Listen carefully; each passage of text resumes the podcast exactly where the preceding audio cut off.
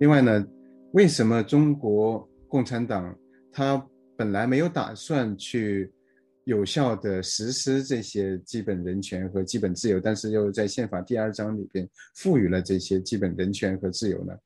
答案就是在现代性之后，宪法、人权等等，他他。是和政治正当性连在一起的。我们有一节专门讨论 political legitimacy，政治正当性，或者呃，更多的人用政治合法性这样一个概念。那么，那么共中共想要通过这些基本的权利、基本的自由，告诉外界，看中国的宪法，它还是呃尊重公民基本人权的，还是有这个基本自由的。那么。在这样，它就无论在国内还是在国际上获得了一个象征意义的政治正当性，这是我我对这个问题的啊理解。嗯，那么党章和宪法，很显然，中国的共产党的党章，它和它不是宪法的一部分。那么在实际这个权力运行当中，共产党。它控制着所有这些最重要的政府部门，它控制着立法，控制着行政，控制着司法、以军队等等啊，所有的这些，包括包括这个经济，包括社会组织，都是在共产党的控制之下。在这样一个一党制之下，在这样一个党国体制之下，宪法是不可能有真正的最高的地位的。那么，那么宪法不但不是最高的法律，它甚至。在在整个的这个法律体系当中，我们看它实际的操作来看，它也是非常非常低阶的一个东西。没有人把宪法当回事，没有法官、律师把宪法当回事。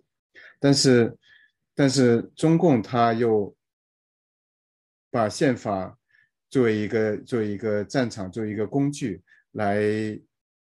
为他自己的这个权力垄断来服务，他把他自己的一些呃新的意识形态、新的这个权力话语来写进宪法。那么，他也利用利用修宪的机会来嗯实现他自己的目的，比如说实现实现呃习近平个人独裁的目的等等。那么，在民间呢，我们也。也是把宪法作为一个战场，试图在中国推动违宪审查制度的建立，试图在法庭上来落实这些宪法的所规定的基本人权和基本自由。我们以后会讨论到中国的维权运动。那么，维权运动一个最核心的思想、最核心的一个做法，就是在法庭上去捍卫。宪法权利在法庭上，我们据理力争说，宪法有言论自由，有信仰自由。那么你为什么去去仅仅因为他的一篇文章，仅仅因为他的言论就去给他判刑？为什么仅仅因为他的信仰就去抓他？那么这是就是宪法作为战场。我们讨论到在清末的时候，宪法呃，中国面临着嗯非常非常。重大的、深刻的变局。那么，这个变局呢，不仅仅是两千多年的皇权专制面临西方的民主宪政这样一个新的潮流，而且呢，它也是一个嗯，农业社会面临呃工业社会面临工业革命的挑战。那么，那么当然，在在李鸿章。他讲这个三千年未有之变局，他主要考虑的是中国过去三千年的威胁，主要是来自于陆地，来自于北边或者西边的那些其他的民族。而而在鸦片战争之后，中国的威胁不再来自于大陆，而是来自于海洋。嗯，不管怎么样，在在辛亥革命之后，中国建立了亚洲第一个共和国，那个时候。基本上可以说，政治制度它走在了社会、走在了文化的前面。很多中国已经建立了一个共和民主体制，但是很多官员还是作威作福，还是停留在皇权时代的那种当官的心态。那么很多民众他仍然习惯了做臣民，他没有这样一个在新的民主制度下。呃生活的习惯，没有这样一个呃维权的意识，没有最基本的人权意识和民主意识，所以政治走在了社会的前面。而在今天恰恰相反，社会走在了政治前面，很多民众有了宪法意识，有了人权法治意识，有了维权的行动，有了有了这些最新的这个呃当代民主宪政的概念。但是呢，这样制度，共产党这些利益集团他们所坚持不放弃的一党制，已经远远落后在了这个社会之后。这是我们今天和我们讨论到一九零八年中国第一部宪法的时候非常不同的地方。那么今天的中国共产党已经，嗯，不但和整个国际的潮流背道而驰，而且远远落后于呃民间社会的思想、民间社会的意识。它已经完全和社会发展趋势相相冲突、相敌对。但我先要补充两点。第一点是说，这个宪法第二章为什么有公民权利？我不认为是象征意义给西方看，我认为是给公民看，而给公民看是在这个父母官的这个概念下面，或者政府给公民多少好处。就共产党的政府现在的正当性是基于我们给你们公民很多好事情，给你们富裕，给你们一个强国，给你们骄傲，给你们可以爱国，给你们贫困等等，而且我们也给你第二章列出来的很多好处，我认为是这么一个意思。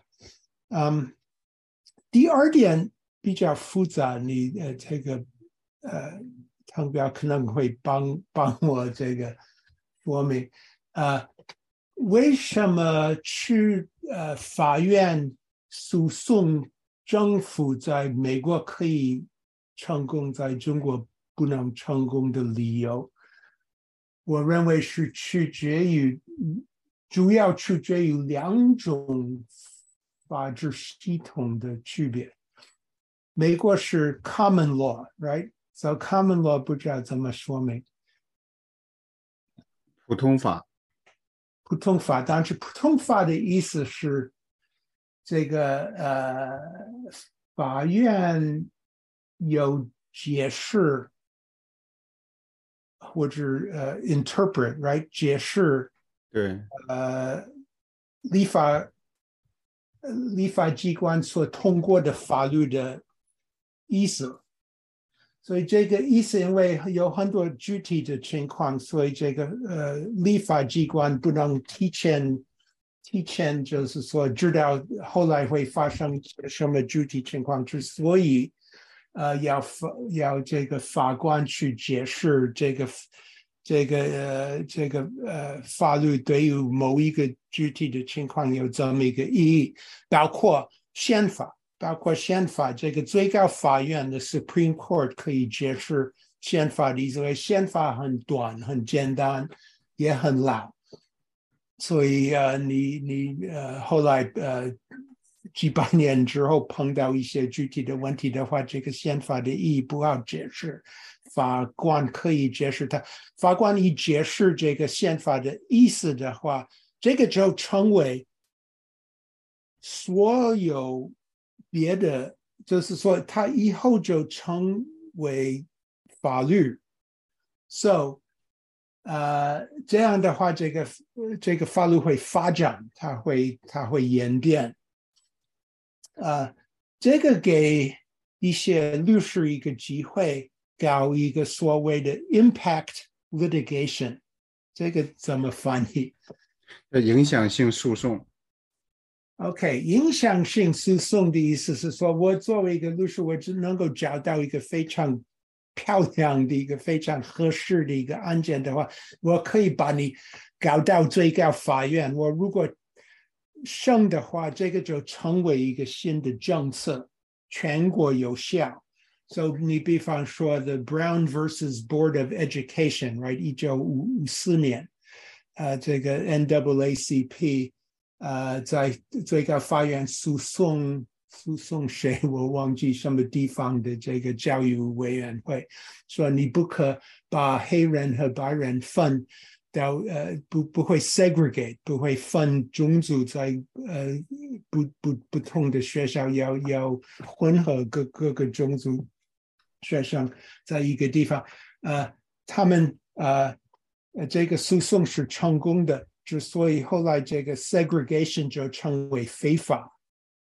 它虽然还还存在，但是它是非法。So another 呃，还有一个例子，比方说 Roe v. Wade，right？这个 abortion case，呃，你一成功的话，你就呃全国 What do you say？You sort of sweep the board，you win the entire chess game 不知道怎么说。um, in other words, you win the entire country oh, just overnight 从黑就成白。And then 后来这个 Roe v. Wade 也被呃 Dobbs v. Jackson Women's Health 被被相反，所以这个最高法院就成为一个宪法，您您也提到宪法呃就成为一个呃一个奋斗的呃场合，呃，但在美国的话，你如果可以胜的话，这个就全胜，百分之百胜。那么中国的话，按照中国的法治的体系的话，这个逻辑不存在，因为中国是一个 civil law framework，怎么翻译？像大陆法系或者民法法系。大陆法系或者民法法系的意思，就是说一个法院的决定就唯有当那个案件有效，而不影响别的案件。后来，so 嗯你的朋友 Mark 家或者那个 Mark 家的那个学者提出的两种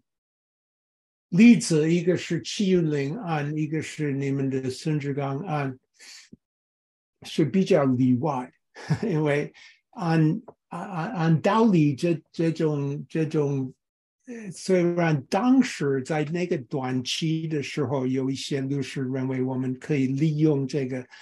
呃呃冲击性的诉讼，呃影响性诉讼的这个例子，在在中国会发展中国的法律的话，但实际上这个办法不太适合于。中国，而且中国的这个这个民法系统是比较普通，不光光是中国，这个法国有，日本有，很多国家有。这实际上，这个美国的美国的 common 普通法的制度是比较少见的。就刚才连友教授讲的这些很有意思，当然。中国作为呃罗马法系或者叫民法法系、大陆法系，它和英美法系或者判例法系、呃普通法系有有很不同的地方。但是呢，无论是当今的这个大陆法还是英美法，它都有类似的就是违宪审查机制。而且呢，我们讨论法治国家的话，它都有独立的司法。所以，这个司法是否独立是最关键的。如果没有司法独立的话，那么民众无论是在宪法案件还是其他的案件当中，都很难去通过司法来实现公正，来实现这个维护权利的目的。嗯，关于中国宪法的影响，他问到的是，嗯。一方面，法律被认为是统治的工具；另一方面呢，中国有比较强烈的民族主义思潮。那么，这种民族主义思潮和法律的这种工具主义，会不会是中国宪政转型的一个阻碍呢？那简单的回答就是，这个它肯定是中国实现民主宪政的一个障碍。这种把法律当作工具。而且呢，这种强烈的仇外情绪和民族主义思潮，嗯，它会会在中国的这个民主化过程当中是非常负面的东西。然后他问到，如今中国公民的人均受教育程度提高，以及社会老龄化的情况下，宪法的内在矛盾是否在网络舆论的环境下有可能自上而下的改变呢？最近有一个人去一个超级呃市场带呃机机关枪，several 呃 guns，嗯，公开给大家看，而且他去那个厕所里面开始把他们 搞得干净，把他们搞得这样那样的话，警察来了，警察应该抓还是应该不抓？呃，很难说，因为他没有带那个枪，不是违法，但是也是威胁，很很怕他开始开始，you know shoot 的话会杀很多人，所以这个就是一个难题，it's a 真的一个 dilemma，警察跟公民的关系，呃，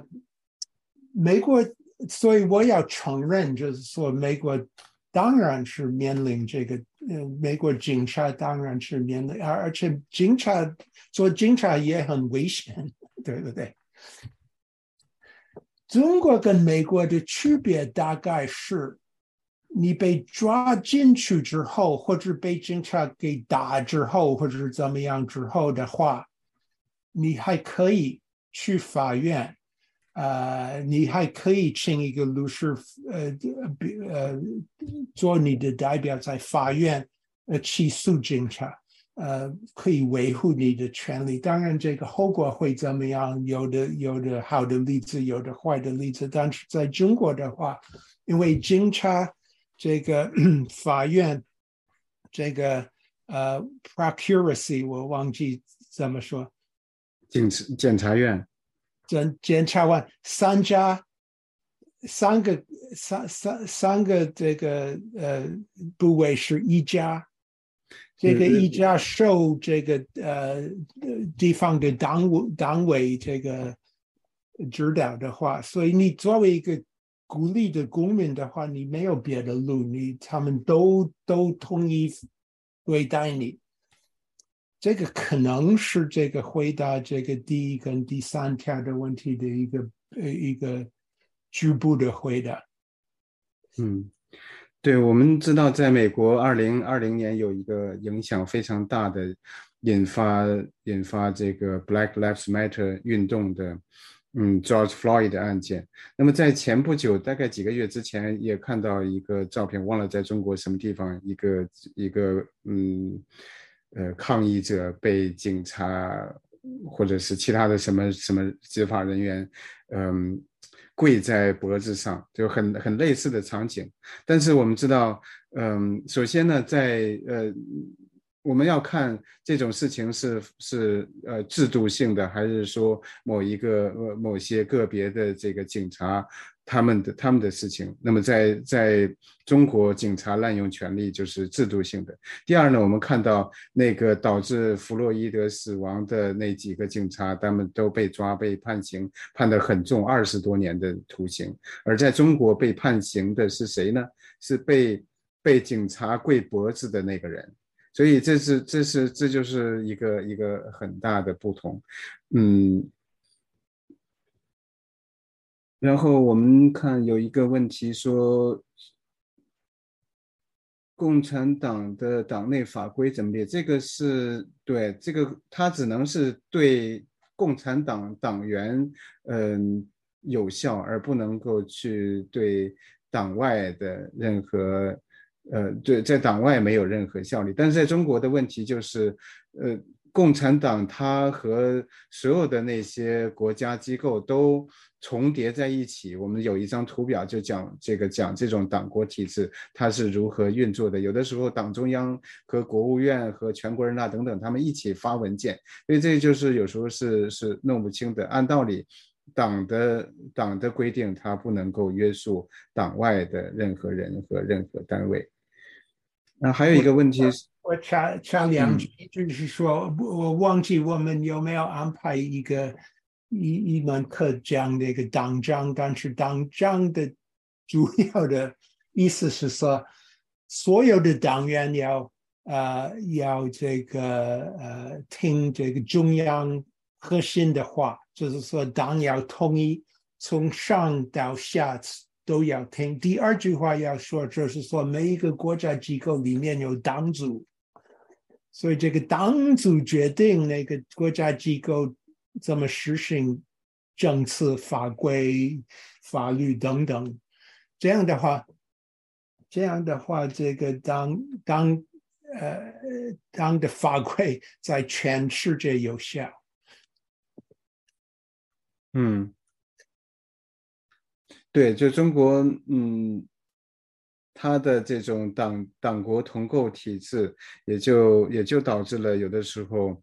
党规和和国家的法律和一些法规。嗯，混同在一起。另外呢，共产党在宪法里边，它有这个领导地位，而且在实际关键并关键其并不在于宪法或者党章或者法律的条文的规定，关键在于在实际权力运行的时候，党的权力比其他的国家的权力要更更大。它不仅仅是是一个重叠的问题，比如说比如说这个政法委，那么在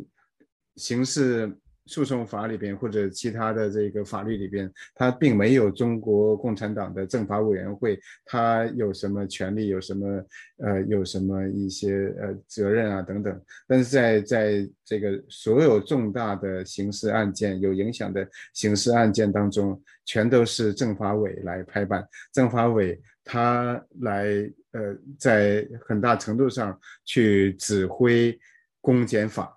嗯，我们有一有一有一有一节会专门讨论中国的司法，中国的这个公检法。嗯，那么还有一个问题是说，在共产党的统治之下，司法独立的努力可以发生在哪里？嗯，比如说维权律师和 NGO。嗯，我觉得这个问题好像。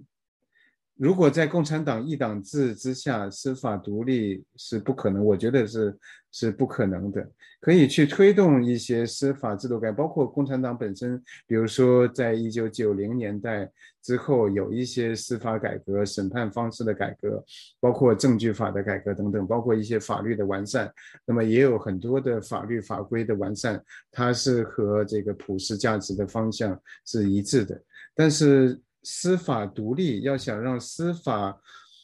独立于政府、独立于共产党，那么这个本身就说明了共产党的一党制已经已经接近尾声或者已经结束。所以这本身从概念上就是矛盾的。一党制和司法独立，我个人认为是矛盾的，无法同时并存。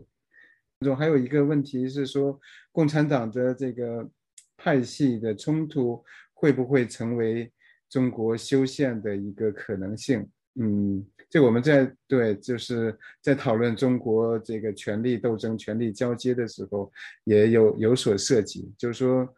嗯，各个派他们有不同的想法，有不同的利益，这个会不会成为中国修改宪法，或者是中国嗯走向民主宪政的一个契机，或者是带来一些空间或机会呢？嗯，我我是认为现在的中国没有真正意义的派系，呃，因为习近平已经消灭别的派，呃，但是连习近呃还连以前的话，比方说胡江泽民、胡锦涛的时候，可能会有一些派系，他们他们都都有一个共同点，就是说共产党要控制一一切，所以我认为在。呃，这个呃，这个参与者提出的一些派，比方说毛派、新左派、自由派，呃呃，我认为他们呢在党内的高层，他们都有一个共同的看法，就是认为我们中国共产党不会放弃他的集中的权利，不会放弃给社会，不会放弃给法官，不会放弃给律师。所以他们都在这这一点，我认为他们的呃他们的立场是是统一的。对我们之前也都提到过，在党内有一些比较开放的、比较倾向于法治的倾向于改革的一些官员，那么甚至在在在高层也也有一些更自由、更开放观点的人，但是但是他们在维持共产党的垄断地位这一点上是一致的，也就是说那些嗯最开放的、最有改革倾向的官员，他们也都绝对不想放弃共产党的一党制。这是一点，另外一点呢，就是这种嗯，这种观点、这种立场态度也又也不是完全不变的。共产党它本身它的这个干部也在不断的流动，整个社会形势、政经济、政治形势也在不断的变化。所以呢，我个人认为，当在一定的程度下，在一定的条件下。民间力量、民间的这个抗争已经足够强大，让共产党不得不妥协的时候，那么那些有自由开放思想的人，他们就有可能会嗯站到站到这个公民社会一边，或者说站到呃历史正确的一边。比如说，在一九。一九八九年天安门民主运动的时候，很多党政机关，甚至甚至军队等等党校那些呃中央电视台等等，他们都都上街去呃支持学生、支持民众的这样一个要求更多自由的运动。嗯，假如假如再有这样的事情发生，共产党他自己觉得地位已经不稳固，他不妥协。共呃，他就完全要被灭掉的时候，那么我我相信会会有人嗯，在那个时候站在历史正确的一边。好，我们今天的课就上到这里，感谢连友教授，感谢大家参与，我们下星期三再见。注意是星期三，不是下星期二。谢谢。